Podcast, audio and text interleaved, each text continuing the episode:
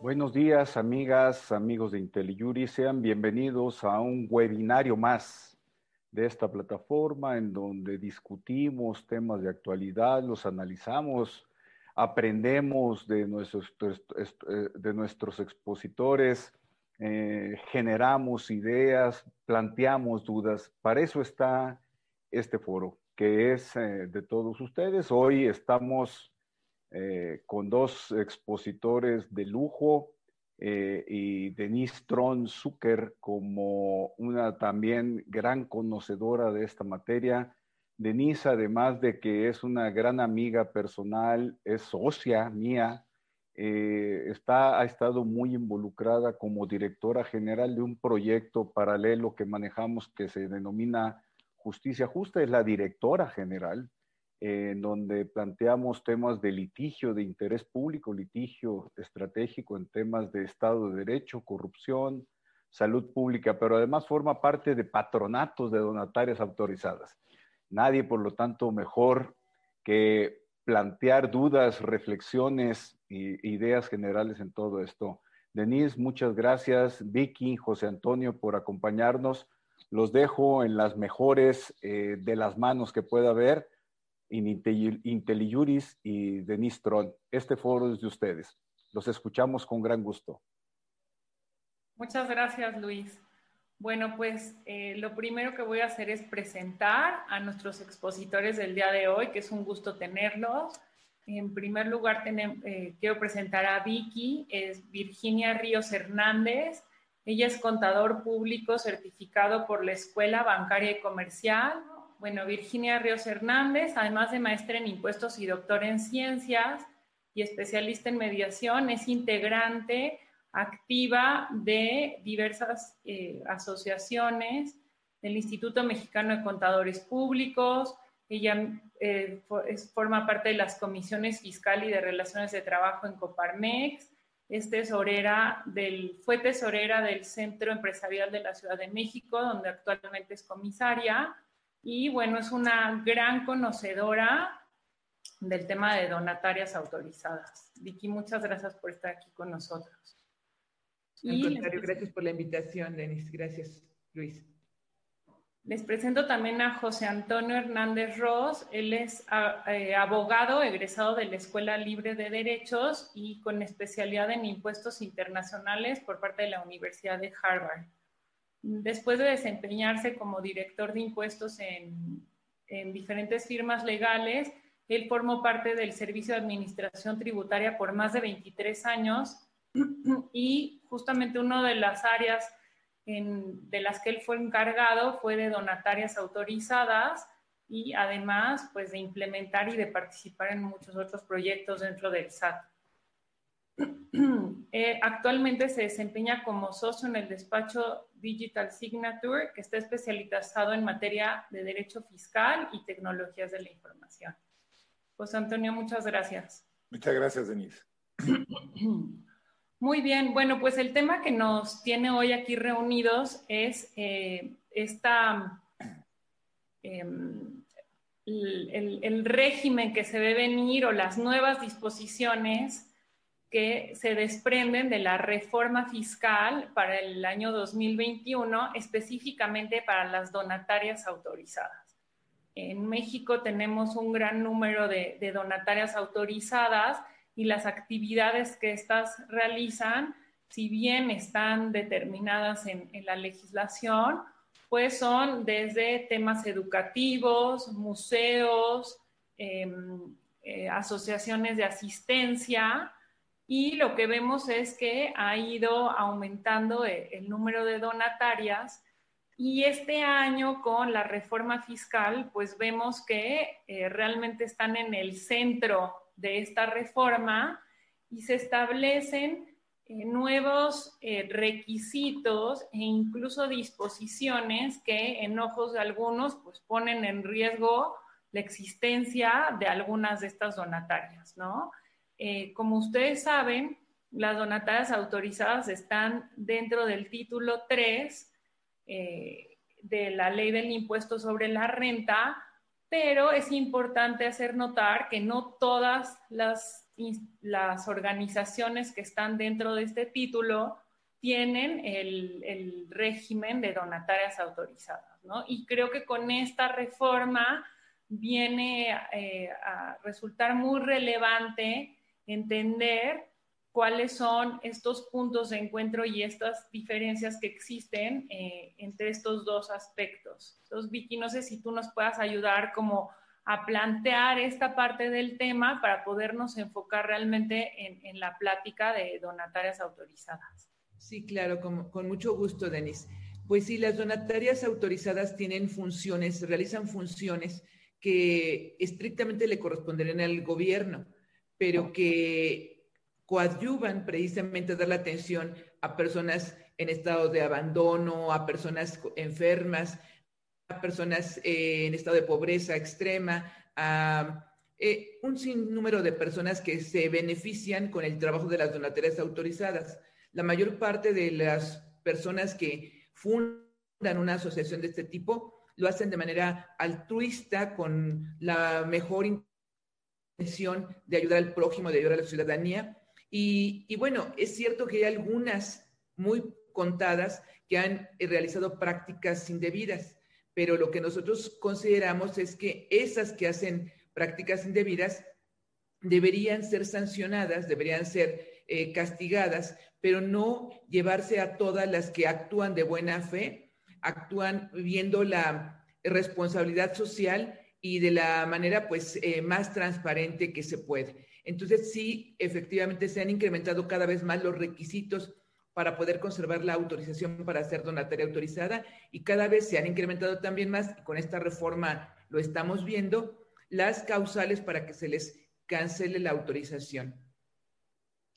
Así es, y justamente ese es un tema eh, central y que, platicábamos, eh, esta serie de reportes y de informes que las donatarias tienen que presentar y se ha planteado em, esta disyuntiva sobre el, informe de transparencia que se tiene como fecha límite el 30 de noviembre. Algunas, en algunas donatarias se ha pensado o se ha planteado no presentar este informe como un medio para salirse de, de este régimen, ¿no? Pero eh, nos gustaría saber su opinión sobre las implicaciones, sobre la necesidad o no de presentar este reporte y las implicaciones que tendría el no hacerlo. José Antonio, si tú nos Gracias. Sí, efectivamente la obligación de presentar una declaración de transparencia es una obligación que tienen las donatarias, en donde revelan, obviamente, qué han hecho con los ingresos y con los donativos que han realizado durante el año. Esto se hace a través de una aplicación que pone a disposición el SAT de las donatarias autorizadas. Ordinariamente el plazo que está establecido es el mes de julio y ahora por una modificación a la resolución miscelánea se amplía el plazo a noviembre.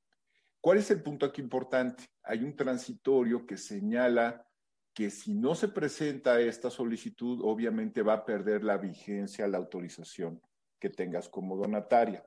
El tema de una pérdida de vigencia, ya con, digamos, con esta pérdida de la posibilidad de la continuidad de tu autorización, no hay que perder de vista que las donatarias, cuando, incur cuando establecen una, eh, solicitan su autorización, eh, ponen en sus estatutos dos cláusulas muy importantes. Una cláusula que se llama, o que ordinariamente conocemos como de patrimonio y otra de liquidación. Y lo que señalan básicamente que es cuando tú pierdas la autorización porque haya sido revocada o pierdas la vigencia, tendrías que transmitir parte de, tu patrimonio hasta ahorita, el próximo año será la totalidad de tu patrimonio, a otra donataria autorizada, ¿no? Entonces, eh, ¿cuál es la situación aquí? Obviamente, si hay un tema de perder la vigencia, yo veo, yo veo riesgoso el que obviamente llevemos a buscar la pérdida de la vigencia con la no presentación de la declaración de, transparencia. Y además, un tema importante y, que vale la pena comentar, tienen que conocer, los plazos son muy cortos. Al día de hoy tenemos unas prácticamente 10 días, 7 días para presentar esta, aviso de transparencia, es algo que tienen que tener muy en el radar este, nuestros amigos que sean representantes de donatarias autorizadas y además tener conocimiento de que se hace una reforma también resolución miscelánea en donde ya dentro de la declaración de opinión de cumplimiento que emite el SAT de todos los contribuyentes se incorpora ya el cumplimiento formal de esta presentación.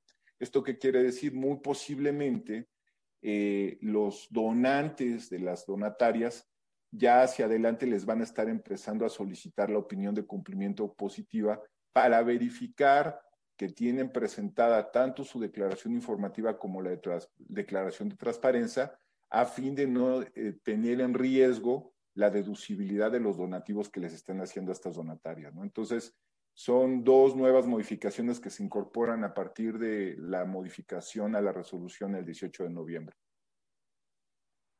Sí, Vicky, no sé si tú quieras agregar algo más sobre este tema. Sí, precisamente eh, eh, considerando lo que comenta Toño, eh, resulta que en esta tercera resolución miscelánea que se publicó eh, de reformas eh, el pasado 18 de noviembre, lo que preocupa a las donatarias es el artículo segundo transitorio, donde se indica de una manera específica que para el ejercicio fiscal 2021, la continuidad de la autorización para recibir donativos en ese ejercicio va a estar condicionada a que las donatarias autorizadas presenten a más tarde del 30 de noviembre, o sea, dentro de ocho días, la ficha de trámite eh, correspondiente a la transparencia del patrimonio. Entonces, si alguna donataria no llega a presentar esa información a más tarde dentro de una semana, pues para 2021 ya no va a estar autorizada. Y como comentaba, eh, bien comentaba Toño, el no presentar esa información hace que al perder la autorización tengan una posibilidad de tramitarla en, 12, en los 12 meses siguientes para que se las vuelvan a otorgar. Pero si no se las otorgan, entonces tendrán que donar todo su patrimonio a alguna otra donataria autorizada. Y pues no olvidemos que algunas de las donatarias pues tienen eh, no nada más bienes muebles, eh, normalmente no tienen mucho dinero, pero a veces tienen inmuebles y ese es un patrimonio importante. Sin ese patrimonio, pues no podrán hacer actividades ya propias de su objeto social y, además pasarían a título 2. Entonces, en título 2, pues como cualquier contribuyente, como cualquier mm, persona moral que tiene que pagar impuestos, pero además al quedarse sin patrimonio, ¿cómo va a realizar sus actividades? Claro. No, aquí, Vicky, ya nos pusiste sobre la mesa los temas más, eh, eh, pues que se ven como mayores riesgos, ¿no? Como en un análisis eh, de riesgos ante esta reforma, tenemos eh, el tema del patrimonio, que va relacionado justamente con la pérdida de, de, la autorización.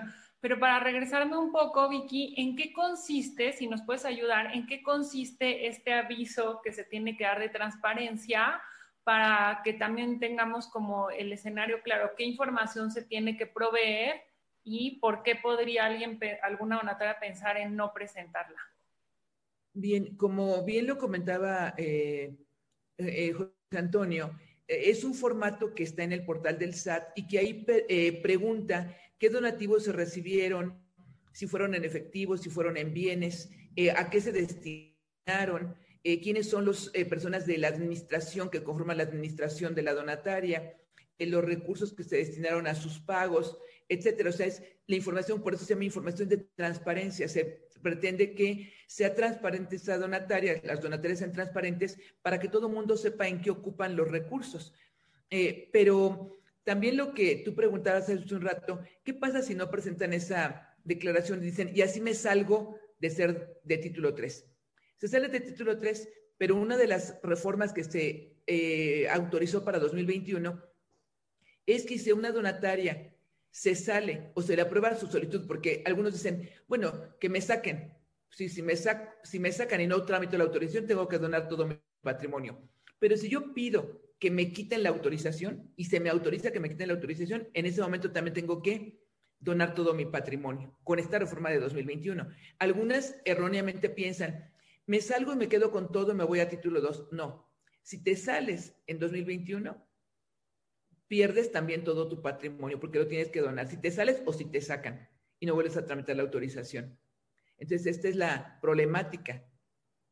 Que tenemos actualmente. Ahora, aquí y, por eso pensar como un poco en este, este mes y, días que tenemos todavía del 2020, eh, José Antonio, hay como existe y está previsto en la ley esta opción de poderse salir del régimen de donatarias autorizadas y si fuera así, ¿qué implicaciones tendría? Eh, como, como te comentaba, como tal no hay una salida. Ahorita la salida es, oye, solicito el desistimiento de tener la autorización o bien incurro en alguna de las causales de pérdida de revocación o de vigencia, pero insisto, cuando tú solicitaste la autorización, incorporaste cláusulas eh, que son irrevocables, en donde ya no te permiten, y, ese es un tema a veces que a lo mejor no leemos las letras chiquitas, cuando el artículo 82 eh, en su último párrafo dice, la causal de liquidación o la causal de patrimonio son cláusulas irrevocables, es decir, yo ya no las puedo modificar de mis estatutos. Entonces eso me obliga a tener o a tener que destinar la totalidad de, mi patrimonio a las donatarias autorizadas. ¿Cuál es el punto aquí interesante? Eh, este, tan esa es la línea de pensamiento que, como bien comentaba Vicky, primero nos mete en este segundo transitorio que lo que te dice es, si tú no presentas, si se te ocurrió no presentar el aviso de vigencia, ¿qué te digo? No vas a mantener tu autorización en 2021. ¿Qué va a pasar? No te la van a revocar el 31 de diciembre, te la van a estar revocando el primero de enero. Y cuando estés el primero de enero ya vas a tener las disposiciones vigentes de 2021 para evitar hablar de una, de una aplicación retroactiva. Ahora, dos, ya te incorporan un último párrafo en la fracción quinta del artículo 82, en donde, como bien menciona Vicky, ya dice, ah, ¿qué crees? Si tú solicitas la cancelación también, también vas a entrar en el supuesto de tener que entregar la totalidad de tu patrimonio. ¿Cuál es la parte que se, digamos, se amplía y, que genera controversia hacia adelante? Hasta este año, y, de manera yo te podría ser poco consistente, porque por un lado el código hablaba de la totalidad del patrimonio y la ley de renta hablaba nada más de los donativos que hubieras destinado a la actividad. Con la reforma que se realiza para el 2021, se aclara que la verdadera intención del legislador siempre, pero bueno, finalmente ahora ya lo ponen de manera expresa, era que las donatarias entreguen la totalidad de su patrimonio.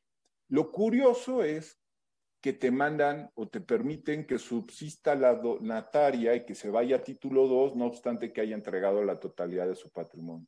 Y eso nos lleva a una pregunta. No hay reglas claras de, oye, voy a entregar la totalidad de mi patrimonio. ¿En qué momento? ¿Con qué corte?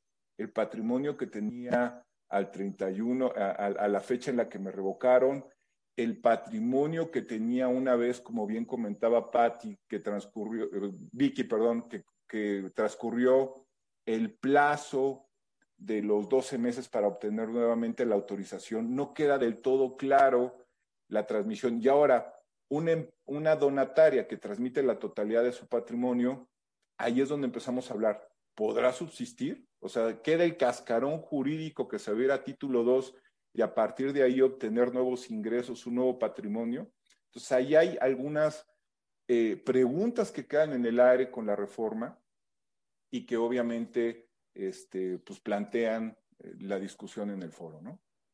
Entonces podríamos decir que, el Estado, o sea, que, como vemos las cosas o como se ve eh, pues en, el, futuro próximo que las donatarias eh, tienen, por lo menos por ahora, mantenerse dentro del régimen, ¿no? Es como, como la opción, eh, no, no, no se ve como esta posibilidad ahorita de salida y sobre todo lo que también hemos comentado es que existe como hasta cierto punto incertidumbre de qué va a pasar, ¿no? Incertidumbre de qué, qué temas van a, cómo va a terminar esto, porque pues en estricto sentido sí parecen consecuencias bastante graves el hecho de que tomar la decisión de salir de un régimen eh, lleve como consecuencia la pérdida total del patrimonio y por otra parte no tener esta forma de salir del mismo, ¿no? De salir bien librado o de, ser, de salir de alguna manera para mantener eh, la eh, la, viabilidad de la asociación o de la sociedad. Ahora, ustedes comentaban este punto y cómo se modificó el artículo 82. Antes establecía que si caías en ciertos supuestos se debería de destinar lo respectivo a los ciertos donativos a otras donatarias autorizadas. Y lo que hace esta reforma fiscal es modificar que aparentemente son solo palabras, pero en las consecuencias realmente vemos que es diametralmente diferente lo que se plantea, que es, bueno, entonces ahora tendrás que destinar todo tu patrimonio a otra donataria. Ahora, uno de los casos en que caemos en este supuesto es cuando se revoca la autorización. Vicky, no sé si tú nos puedas eh, comentar esta, eh, esta reforma introduce un nuevo artículo 82 cuater donde establece expresamente supuestos para la revocación de la autorización.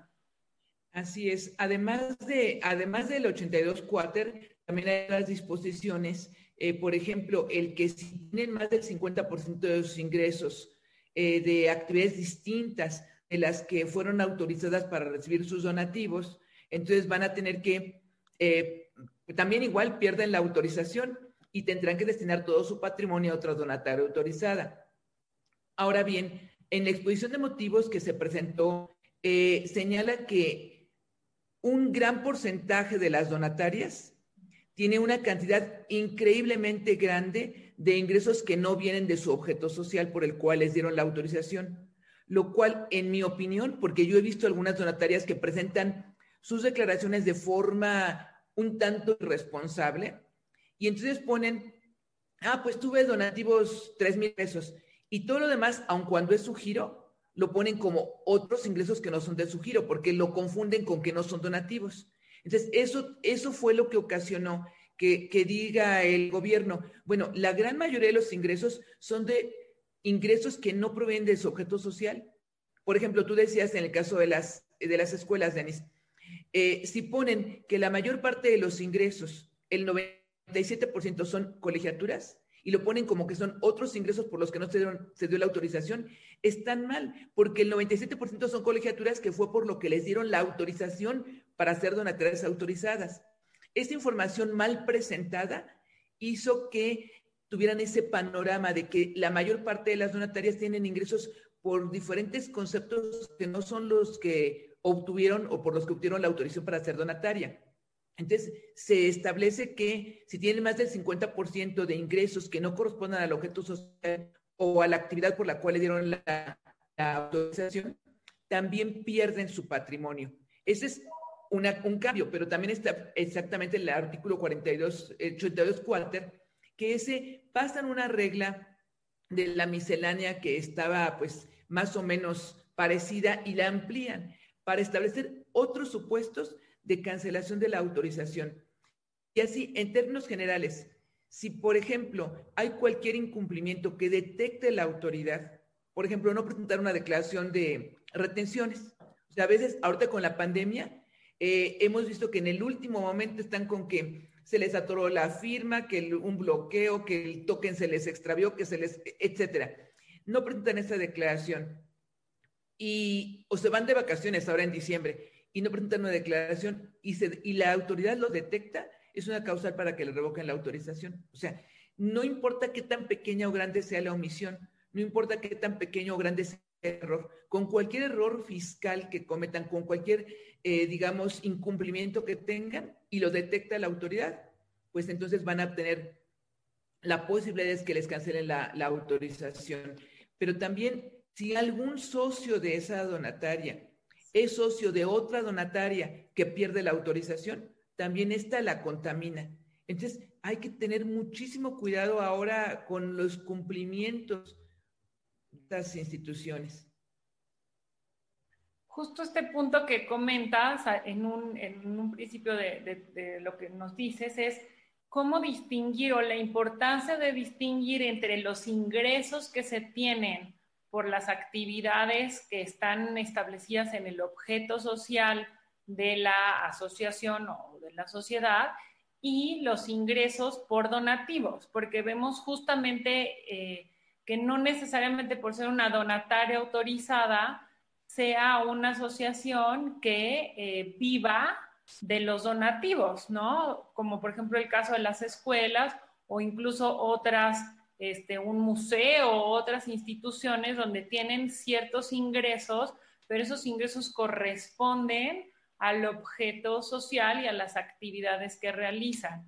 Ahora, ¿qué, ¿en qué momento o qué punto eh, ven em, como difícil, más allá de lo que se ha reportado, que es lo que tú nos decías, ¿no, Vicky? O sea, se ha, cometido este error de confundir o de em, limitar más bien los, los reportes que se hacen, pero ya con la operación práctica, ¿qué tendrían que ajustar o qué tendrían que modificar las donatarias para poderse eh, ajustar mucho más a, lo que viene ahora con esta reforma, José Antonio. Mira, creo que tocaste el punto más importante y es donde puede haber brechas porque obviamente no todas las donatarias tienen la misma organización o tienen a, los especialistas indicados para hablar de la información y para el cumplimiento de sus obligaciones. Toda la reforma fiscal en general que se dio en 2020 y 2021 tiene como centro la consistencia de datos. ¿Esto qué quiere decir? La información que tú aportas en tus declaraciones, que aportas en tu contabilidad, que aportas en tu factura, y permíteme decirte en las donatarias un componente adicional, la información que aportas en la declaración de transparencia.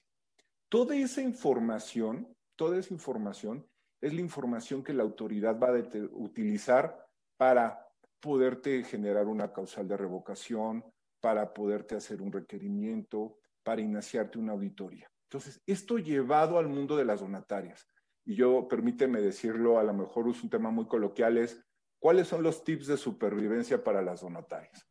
Los tips de supervivencia para las donatarias. Primero, muy posiblemente, aparte de la presentación de esta declaración de transparencia que van a tener en noviembre, muy posiblemente el año que viene les van a pedir más información a través del sistema de transparencia asociado a facturas. Dos, van a tener que tener mucho cuidado de que los comprobantes de donativos que estén emitiendo cumplan con requisitos. Tres, no solo, y esa es una reforma importante que se hace para este año, les piden a las donatarias que deben de tener comprobantes de todas las adquisiciones y erogaciones que hagan. Y permíteme decirlo así, porque eso no lo dice tal claro la, la reforma. Y esos comprobantes tienen que cumplir con requisitos fiscales, es decir, esos comprobantes tendrán que tener pues, los métodos de pago correctos, estar soportados en un complemento de pago. Esa es una de las reformas más importantes porque hay también donatarias que por las zonas o por donde hacen sus gastos no tienen la posibilidad de acceder necesariamente a un comprobante fiscal. Bueno, pues ahora lo van a tener que, que solicitar, ¿no? Y por un tema que se ha pensado igual, como dice Vicky, de ciertas conductas que muy posiblemente no están asociadas a todas las donatarias, pero que le están diciendo. Tres, este, tienen que estar muy pendiente del tema de los cambios de estatutos. Con la modificación que se hace a la fracción, eh, a la fracción 2 y a la fracción quinta del artículo 82, el artículo 82 dice que esas fracciones tienen que estar textuales en, eh, en los estatutos. ¿Esto qué implica? nos vamos a regresar al 2017, en donde todas las donatarias con la modificación de la cláusula de liquidación tuvieron que presentar ante la autoridad estos, estos cambios de estatutos. Y la resolución miscelánea fiscal te solicita que cualquier cambio de estatuto se lo tienes que notificar a la autoridad y eso le abre la oportunidad a la autoridad de volver a revisar la totalidad de tus estatutos y tus requisitos. Entonces, ojo, pues hay que estar, hay que ver a qué, qué es lo que va a señalar la autoridad, qué facilidades van a dar. Y, eh, y obviamente, pues estar, yo lo que les diría es, ¿cuál es la información? ¿Qué es lo que va a estarnos observando la autoridad? Lo que nosotros le demos. Y ahí entra la importancia de lo que decía Vicky. Si nosotros no somos consistentes o presentamos información incorrecta, somos los que vamos a estar despertando los focos rojos con la autoridad. Si yo le digo, soy eh, una escuela y le digo que el 90% de mis ingresos, que realmente sí son propios de mi objeto social, que es la educación, por el cobro de las colegiaturas, digo que son otros ingresos, eso le va a llamar la, atención a la autoridad y puede ser que me lleve a rendir cuentas, ¿no? Y por último, nada más yo les diría, ojo, donatarias. Muchas veces tenemos en nuestro objeto social varios eh, actividades que pueden ser susceptibles de ser autorizadas, pero solo tengo autorizada una actividad y por una equivocación de interpretación destino los donativos y parte de mis ingresos a, a las otras actividades, no obstante que no tengo autorizada esa actividad. Permítanme así decirlo, soy una escuela, tengo autorizado como escuela, pero también otorgo becas. Bueno, pero no estás autorizada como becante, entonces tienes que obtener una autorización también como becante. Entonces, si tú quieres destinar a dos o más objetos tus ingresos y tus donativos, ahora más que nunca tienes que solicitar la ampliación de tu autorización como donataria. Entonces, yo podría resumirte eso como algunos tips de supervivencia, ¿no? Y que se complican obviamente en la operación ordinaria de, de, todas las donatarias, ¿no? Y aquí, eh, muchísimas gracias, José Antonio. Justo este es el punto de esta plática, ¿no? Poder eh, prepararnos y poder eh, anticipar qué tenemos que hacer, qué modificaciones en la operación y también qué modificaciones legales son necesarias para poder hacer frente a esto.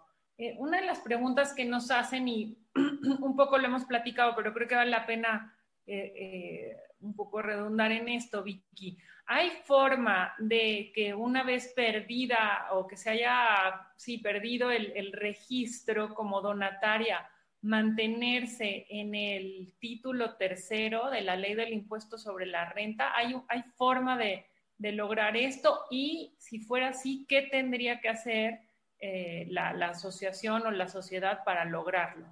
No, incluso para 2021, algunas de las Em, personas morales que están en título 3 actualmente, eh, eh, que son, por ejemplo, las que se dedican a la investigación científica y tecnológica, las que se dedican a preservar eh, fauna y flora silvestre acuática en peligro de extinción, las que se dedican a, preservar también la, cuidar las, las, especies protegidas, animales, etcétera, también en, en riesgo.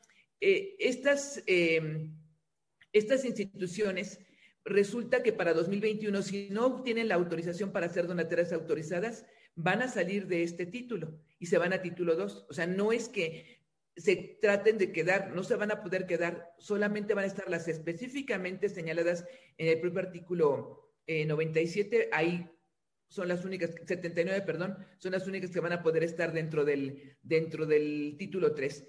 Título 3 pues tiene unas grandes ventajas, pero ahí la mayor eh, parte de las personas morales que están son las donatarias autorizadas y algunas otras que tienen otros fines sociales. Pero, por ejemplo, las sociedades civiles, las asociaciones civiles, también son legisladas por la legislación civil, por, los, por el Código Civil, y sin embargo, si no tienen autorización para ser donatarias, la mayoría estamos en título 2. Exacto, eso justo era una parte como distinguir, no por ser una sociedad eh, conformada con base en la legislación civil, quiere decir que tengas que estar en el título tercero, ¿no? Y como bien lo dices, la mayoría de las sociedades y asociaciones civiles se rigen por el título segundo y esto va a suceder en caso de que ya no se tuviera la autorización como donataria, Ahora, otra pregunta que nos hacen es, ¿Qué pasa si ya llegas al punto de que se tiene que eh, destinar el patrimonio de una asociación a otra? ¿Quién elige a, quién se destina? ¿Está esto ahorita eh, claro o es uno de los temas que, queda todavía un poco en el limbo, ¿no? Sin, sin tener una definición, José Antonio.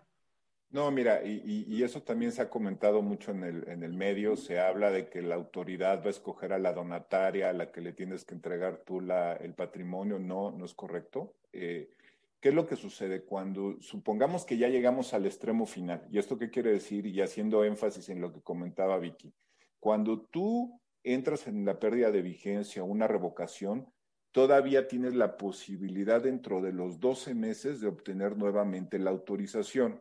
¿No?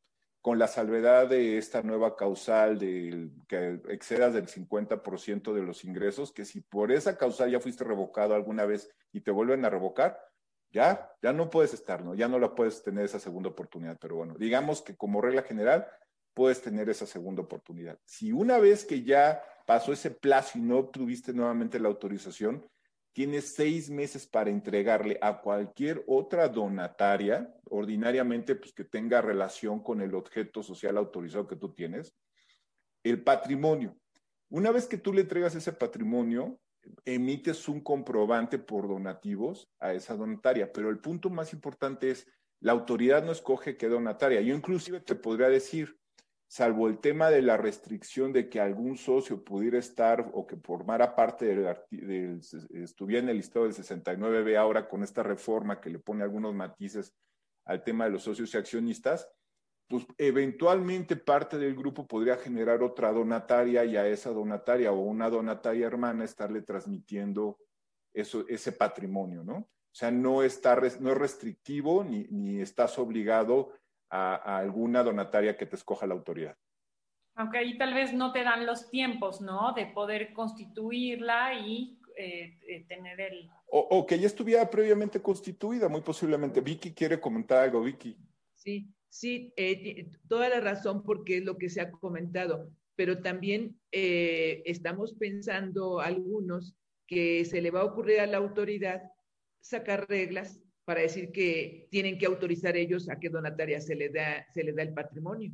Porque, porque si no, sí, algunos dicen, bueno, ya voy constituyendo mi donataria hermana para que a esa le done todo el patrimonio.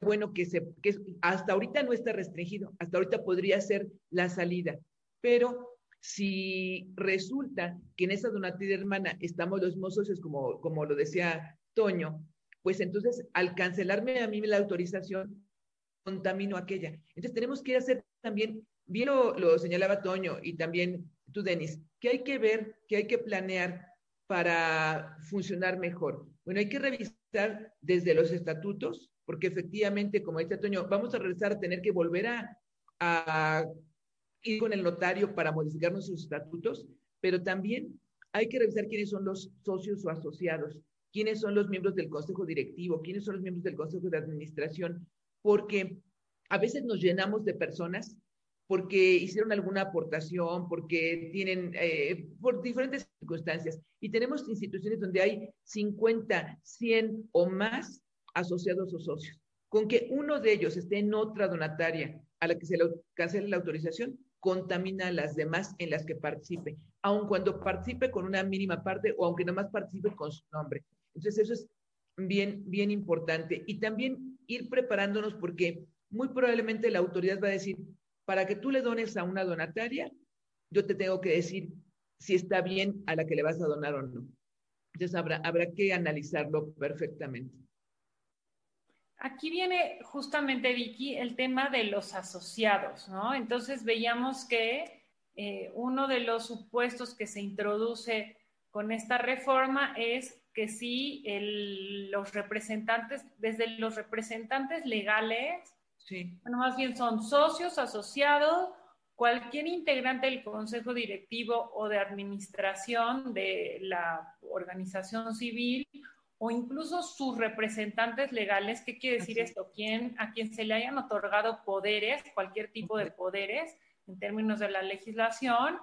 Eh, si alguna de estas personas se le eh, forman a su vez parte de otra asociación eh, que, tenía o que estaba bajo el régimen de donatarias autorizadas y esta segunda donataria pierde la autorización, esto eh, afecta a la donataria primera, ¿no? Y tiene como consecuencia que pierda a su vez también el, em, la, autorización. ¿no? ¿Qué, ¿qué implicaciones? Y un poco lo que yo veo es que probablemente, tú lo anticipabas, algunas o varias asociaciones tendrán incluso que reformar sus estatutos y la forma en que se organizan, eso por una parte, ya lo comentabas tú, pero también qué em, garantías o qué tipo de como cómo se pueden proteger las asociaciones frente a sus asociados o a sus socios, o sobre todo, eh, tendrían que pedirles ah, una opinión de cumplimiento como personas físicas, eh, tendrían que hacer como alguna eh, documento jurado, ¿no? Que, que, que, señala que no pertenece a otra eh, asociación, porque lo que vemos es que aquí le transfiere la ley a la asociación la carga de tener que verificar y tener que eh, conocer realmente quiénes forman parte de la asociación, ¿no? Un poco lo que vemos en este tema de prevención de lavado de dinero, de conoce a tu cliente, pero si lo aplicáramos ahora a este tema de las donatarias, es tu donataria conoce a quienes te integran, pero ¿hasta qué punto, no? ¿Hasta qué punto estaría esta obligación de, de, tener que conocer a tus asociados y qué aspectos podrían tenerse en un futuro como para una defensa ante el SAT, ¿no? De yo, yo no podía, no tenía la opción de poder llegar a conocer esto. José Antonio, ¿cómo ves tú? Y, y después este, nos encantaría conocer también tu opinión, Vicky, sobre este tema. Sí, fíjate, la, lógica, la lógica en la que se genera esto, y como dices tú, es la autoridad tiene muy fácil la detección de esta información porque se da a partir de las inscripciones al RFC, los listados del 69B, pero efectivamente del lado de, las donatarias, pues se transmite una posible carga para tener que buscar mejores prácticas como solicitar la opinión de cumplimiento, como bien dices tú, declaraciones juradas, replantear las estructuras, como comentábamos, para que no fueran tan grandes o pudiera tenerse un control de quiénes son los que forman parte de la representación, asociados. Y aquí, déjame comentarte, aquí esta, esta reforma, y, inclusive cuando se incorpora ya en, en, en, la ley, varía un poco de la que está contemplada en la resolución miscelánea. En la resolución miscelánea sí era un poco más genérica en la, aquí en, ya con la reforma que se hace, sí lo, asocian al 69B. O sea, lo que te dice es que los socios o los accionistas o representante forme parte de una donataria que haya, se haya encontrado en el listado del 69B o que se haya sido revocada por encontrarse en el listado del 69B. Ahora, ¿cuál es el problema? Aquí tienes que cruzar a la donataria y al representante. Entonces, son informaciones que, que, no son tan sencillas para los... Yo creo que un tema es solicitar opinión de cumplimiento, la manifestación de los antecedentes de su intervención en otras donatarias y estar supervisando que esas donatarias estén realizando esta información. El punto aquí importante es hacia dónde quiere ir la autoridad. El tema, el, el, tema de las revocaciones, mira, por ejemplo, el hecho de que la hayan incorporado eh, en, este 82 eh, cuarter es una clara, claro mensaje y letras chiquitas de que van a, generar un programa importante de auditorías y de revocaciones a las donatarias. Ya lo ha manifestado en, algunas, en algunos foros la jefa del SAT, que estos, estas donatarias que han hablado de 2.000 donatarias que están vinculadas con operadoras, eh, con empresas factureras, que obviamente no representan eh, al gran cúmulo de las donatarias, pero bueno, hablan de un sector, entonces va a haber más revocaciones. los procesos de revocación antes estaban regulados en resolución miscelánea. Si bien podía haber un sustento de esa remisión a través de la regla, una regla habilitante que te daba el cuarto párrafo del artículo 82, ahora lo ponen expreso para evitar eventualmente litigios asociados a estas revocaciones. También hay un claro mensaje de que este, la factura va a ser el centro de todo el ecosistema de revisión de, los de, de, las donatarias. ¿no? Entonces, lo que les va a dar la información de, y, te, pongo un ejemplo muy claro, tú lo decías, oye, si yo estoy emitiendo una, una factura eh, y por donativo, si no cumple requisitos, pues es la primera alerta si no defino o, por ejemplo, empiezo a ver, y, esa era una situación, y permíteme así decirlo, resulta que era una escuela y había donativos que se emitían mensualmente al mismo papá por la misma cantidad todos los meses. ¿Tú qué crees? ¿Era un donativo o era una colegiatura? Entonces, Eso llamaba la atención de la autoridad y eso era lo que te empezaba a buscar a, las autoridades, tener este tema, ¿no? O resulta que efectivamente una empresa becante, que una donataria becante, mandaba becarios a un despacho y resulta que igual mensualmente se entregaba en manera de donativo la misma cantidad por montos diferenciados por parte del despacho a la empresa becante.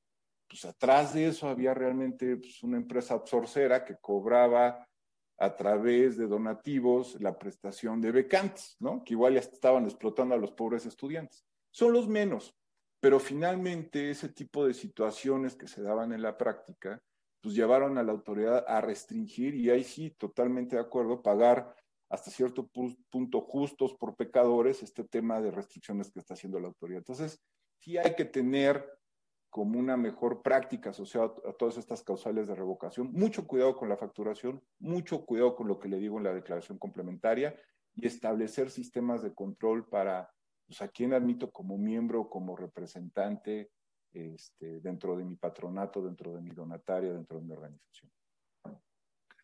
Vicky, no sé si tú quieras agregar algo sobre este tema. Eh, sí, eh, abonando también a lo que señala Toño, eh, y como decía, el CFDI, que va a ser la base, con algún error que, que, pudiera tener ese CFDI, puede hacer que se cancele también la autorización para la donataria autorizada.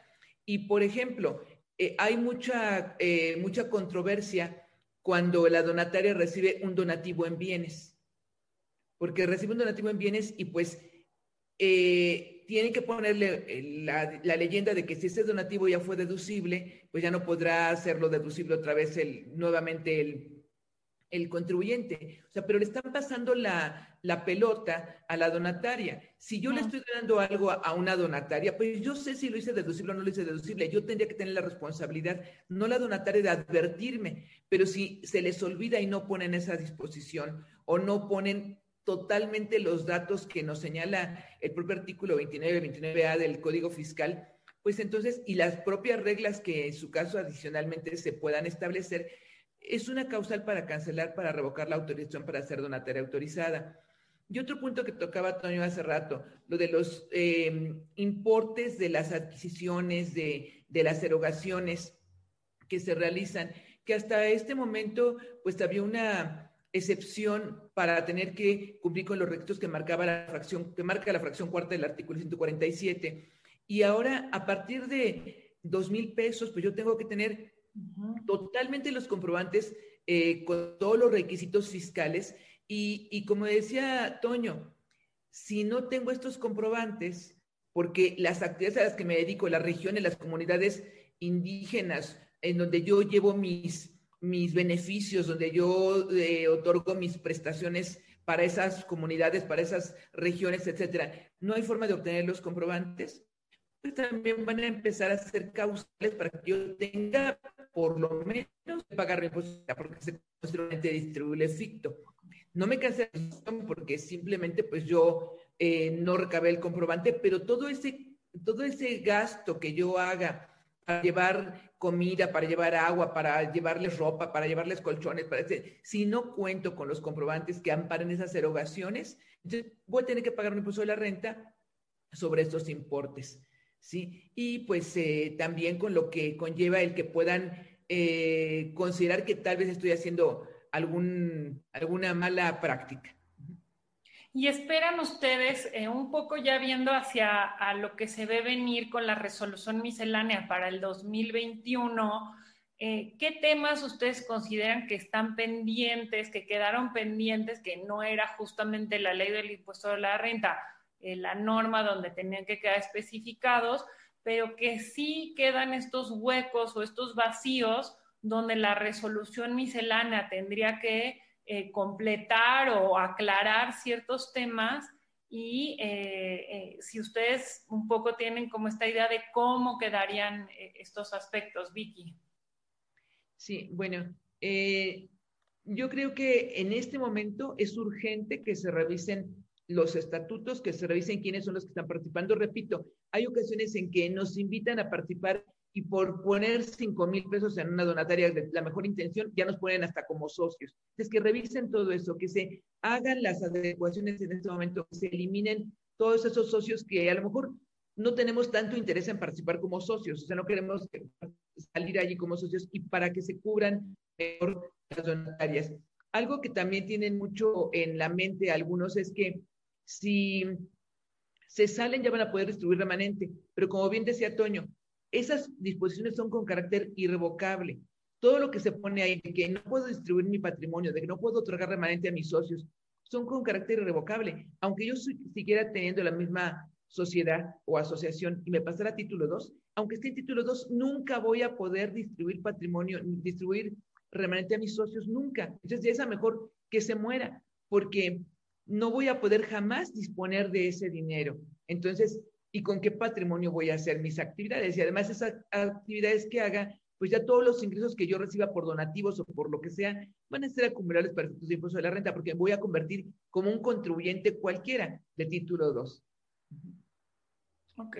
Y aquí nos preguntan, justamente nos hacen una pregunta, ¿qué sucede si eh, estas, las sociedades tienen actualmente ingresos mal clasificados, que es el tema que, platicábamos un poco al inicio, ¿no? Y que tiene trascendencia para eh, el aviso que se tiene que dar de transparencia. ¿Cómo, ¿Qué pasa si estos ingresos fueron mal clasificados? ¿Esto se podría subsanar con la presentación de declaraciones complementarias o qué se tendría que hacer, José Antonio? Sí, obviamente, bueno, estamos hablando de, tres cosas, ¿no? Una es la declaración informativa que presentas en el mes de febrero y esa puedes presentar complementarias sin problema alguno. Estás hablando obviamente también de errores en la facturación que también se pueden cancelar comprobantes y se pueden emitir correctamente. Y estás hablando de información en transparencia. Ahí sí, eh, eh, el tema de la presentación de, de la información de transparencia yo te puedo decir, no tengo la certeza de que ahorita el sistema te permite estar presentando este, cambios o ajustes al propio sistema. No sé, ahí vi que si tú tengas este, conocimientos y el sistema te permita. Creo que es de una sola, este, de una sola vez a través del sistema. ¿Qué es lo que sucedería si, y, permíteme así decirlo, porque a veces la tecnología no nos ayuda? Si el sistema no nos permitiera presentar una corrección de información, este, yo creo que en términos del artículo 31 del código se podría presentar por escrito un complemento a esa información para obviamente actuar de buena fe y estarle manifestando a la autoridad que hay un error en la información, si ya lo manifesté incorrectamente, este, para evitar obviamente y estar, este, yo, yo creo que sería la salida en caso dado de que el sistema no te lo permitiera. Muy posiblemente, y eso sí hay que esperar, haya cambios a ese portal de transparencia con mayor información. Muy posiblemente, de lo que tú decías, cambios en la resolución, van a tener que emitir las autoridades posiblemente una calendarización para presentar las modificaciones de los estatutos. En algún momento eh, se les dio ciertos plazos a, los, a las donatarias para presentar estos cambios porque efectivamente pues implica un costo el, modificar estatutos, implica tiempos, obviamente con los notarios, y, y, también le va a implicar una carga administrativa a las autoridades estar analizando, pues estamos hablando de 14.200 donatarias, entonces muy seguramente y, y, obviamente conociendo lo que van a hacer, han estado dando respuesta ya más este, rápida a las autorizaciones, entonces buscarán algún esquema que simplifique esto. Eso es lo que estaría yo esperando que la autoridad busque un esquema que calendarice y que simplifique este tipo de, cambios por modificaciones estatutarias. Sí auguro que puede haber cambios en la comprobación. Y un tema que es bien importante que luego pasamos por alto, el tema de los donativos de público en general, a través de bancos o a través del famoso boteo pues ese, ese, ese donativo que se da en público en general también tiene que estar asociado a una facturación. Muchas donatarias lo pierden de vista, no, y nada más lo registran contablemente, ¿no? Es, tiene que estar soportado también, digamos, en una especie de factura global, la guía de, de, llenado de, de este, en materia de la nueva versión 3.3 del comprobante te establece reglas específicas de cómo manejar este tipo de facturación global, tanto en pago en efectivo como, bueno, en, monetario, como en pago en especie, ¿no? Donde tenemos, este, y también usar el complemento de donativos, no solo la emisión de la factura como tal de donativos, sino actualmente la donación está asociada a un complemento. Para los que no manejen el término, el complemento es información adicional que se incorpora, digamos, al comprobante principal.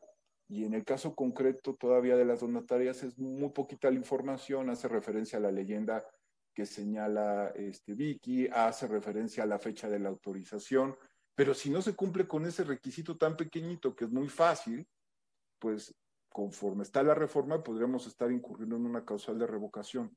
Ahí es donde, donde empieza a entrar la preocupación de que no todas las donatarias hoy tengan la capacidad o, el conocimiento técnico para estar cumpliendo con estos requisitos, ¿no? Es, es, donde entra un poco la preocupación. Ok, perfecto. Ahora nos preguntan también qué diferencia tiene este reporte de transparencia con el que se presentó en mayo. Vicky, tú sí nos puedes ayudar como con esta parte. Es, es digamos que es lo mismo, es, el, es, es que algunos ya presentaron ese reporte. Sí, algunos no, como decía Toño hace rato. Ok. Pero, sí, perdón. Eh, yo creo que aquí también eh, tenemos que tener muy claro que no a fuerza, si, si tienen la autorización de donataria autorizada, no tienen que tener la mayor parte de los ingresos por donativos, no, de ninguna manera. O sea, de ninguna manera. Eh, en el caso, por ejemplo, de una institución que se dedica, no sé, a, a proteger animales en peligro de extinción, pues puede ser que sí tenga muchos donativos, pero, pero una, una escuela, por ejemplo, pues la mayor parte de sus ingresos van a ser colegiaturas. O sea, no tiene que tener a fuerza la mayor parte de sus ingresos por donativos. Puede ser una mínima parte por donativos y la mayor parte, lógicamente, por la realización de su objeto social. Pero incluso en la propia ley señala cuáles son conceptos por los que puede obtener ingresos y que no se considera que están ajenos a su objeto social. Entonces, si está rentando un aula, está, eh, digamos que, obteniendo ingresos por eh, otros conceptos que ahí nos marca la lista de la propia ley, no son conceptos ajenos a su actividad, se considera que está cumpliendo la, donataria. Y eh, no olvidemos también los requisitos, es que todo lo que es donataria es efectivamente, como, como bien lo señalaban ustedes, la gente se confunde creyendo que es una sociedad normal, no es una sociedad normal, tiene muchos requisitos que cumplir, el que, por ejemplo, por ahí veía que alguien preguntaba, ¿cómo puedo hacer una fundación o una donataria para que obtenga becas para una escuela? No, no puede ser para que obtenga becas para una escuela. Tiene que ser general. O sea, tiene que darse las becas, porque si no, ahí saldría lo que dice Toño. Si estoy dándole becas a unas personas para que tengan inscripción en una sola escuela, pues entonces hay algo raro allí. O sea, tengo que ver con la donataria y tengo que ver con que estoy disfrazando las colegiaturas de, becas. Entonces, tenemos que cuidar mucho todos esos aspectos para no salirnos de los supuestos que marca la ley.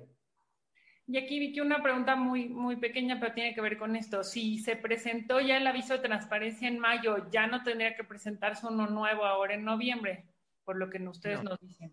Ok, perfectamente. Entonces, creo que podemos resumir un poco que la, porque nos decían, oigan, la intención de esta reforma es desaparecer las donatarias, es acabar con las mismas.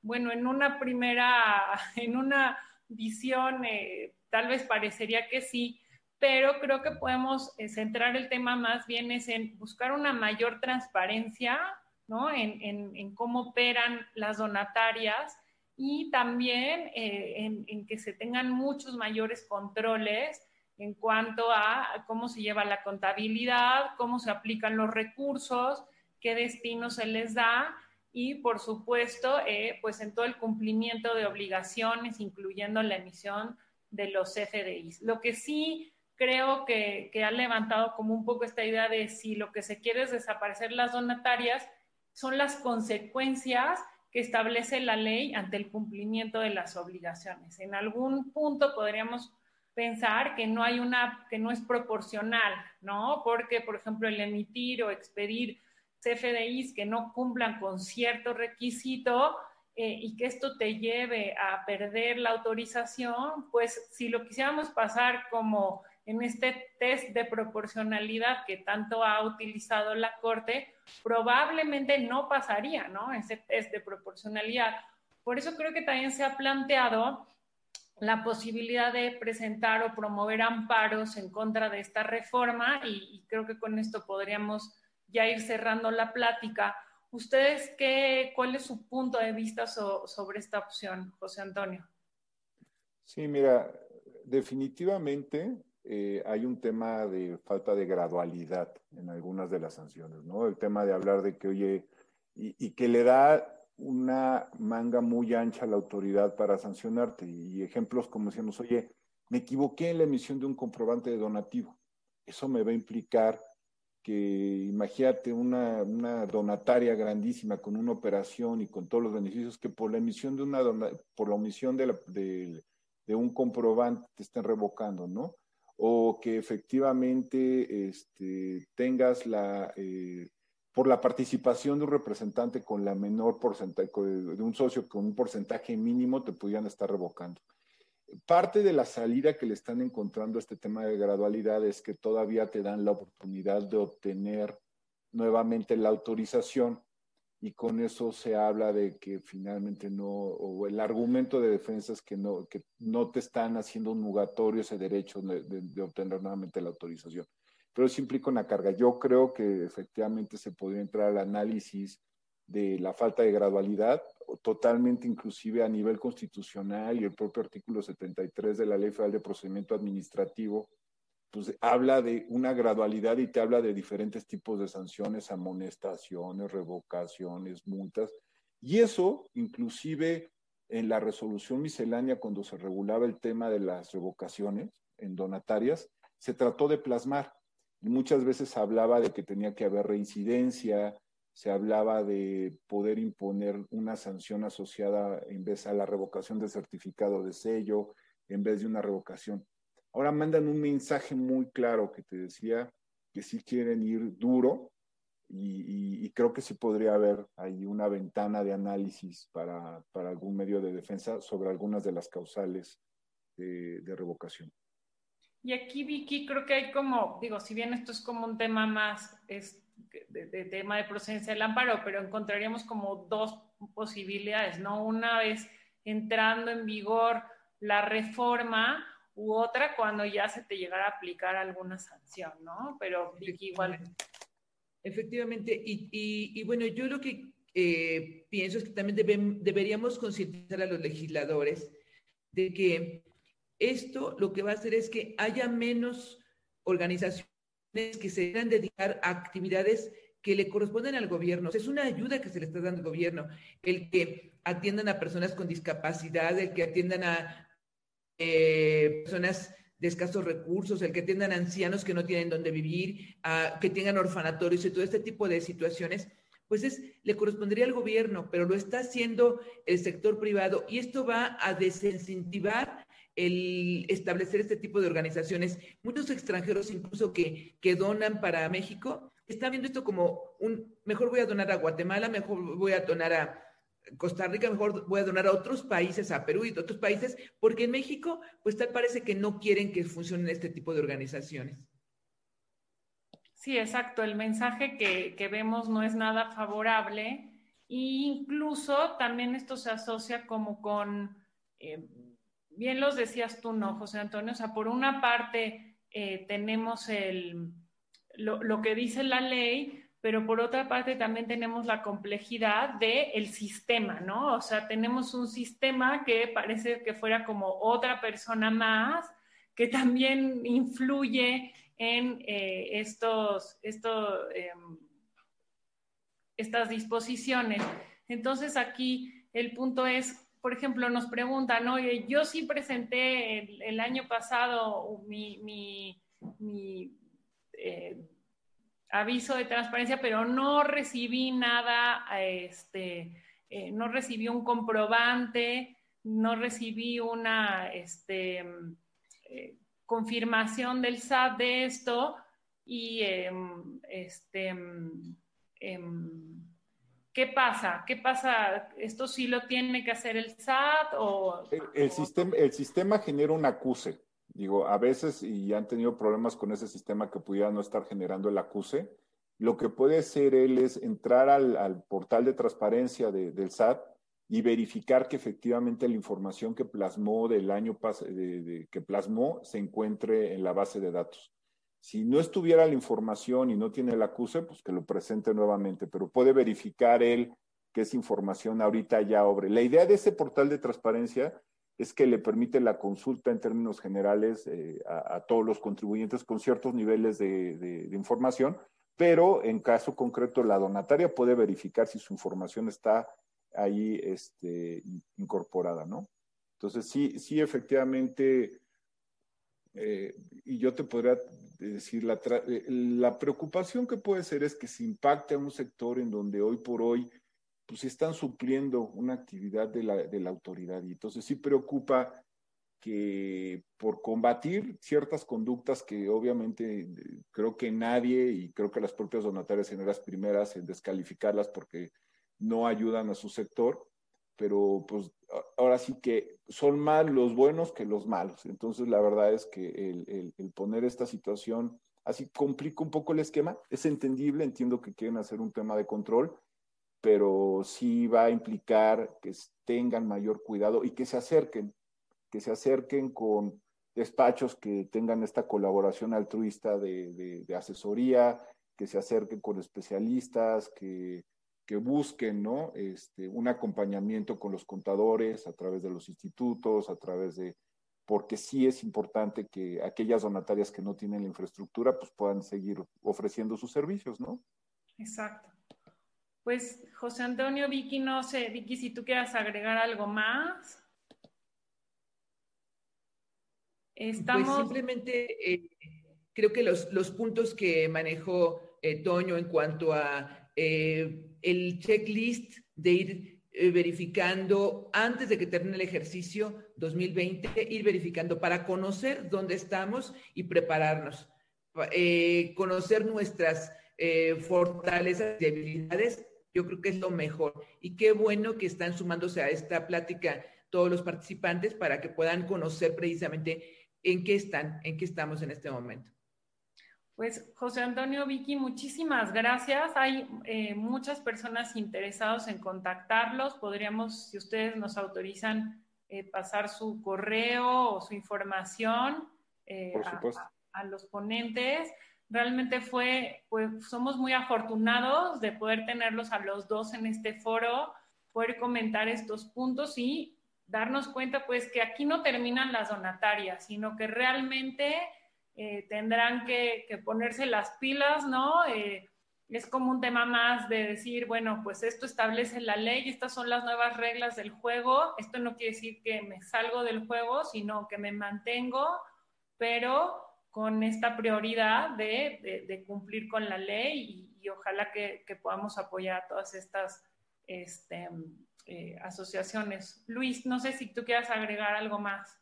Pues nada más agradecerte a ti, Denise, una extraordinaria coordinación. Llevaste bien la, batuta como directora. Vicky, eh, José Antonio, qué expertos tuvimos hoy, eh, qué bárbaro. Al pregunta que, que, se hacía, pregunta que ustedes tenían respuesta, plantearon inquietudes y si nos están pidiendo sus datos, por ahí te, te manda a saludar y preguntar por ti Marco Borrego, José Antonio, que no te olvides de él, en otras palabras, que trabajaron juntos en el SAT. Eh, si ustedes lo autorizan, ya dijeron que sí, a todos los espectadores les vamos a mandar los datos de contacto de, Vicky y de José Antonio para que ustedes tengan la posibilidad de consultarlos. A la distancia, un abrazo agradecidos en IntelliJuris, Denise, Vicky, José Antonio, por el tiempo, la buena disposición y la generosidad de transmitir conocimiento y experiencia. Como lo he dicho en varias ocasiones, nosotros quienes hacemos este tipo de funciones operamos también como una especie de donatarias autorizadas. Ustedes lo están haciendo aportando tiempo en estos momentos. Muchas gracias. Muchas gracias. gracias. Un gusto, doña, un gusto, Denise, un gusto, Luis. Muchas gracias. Muchas gracias a todos.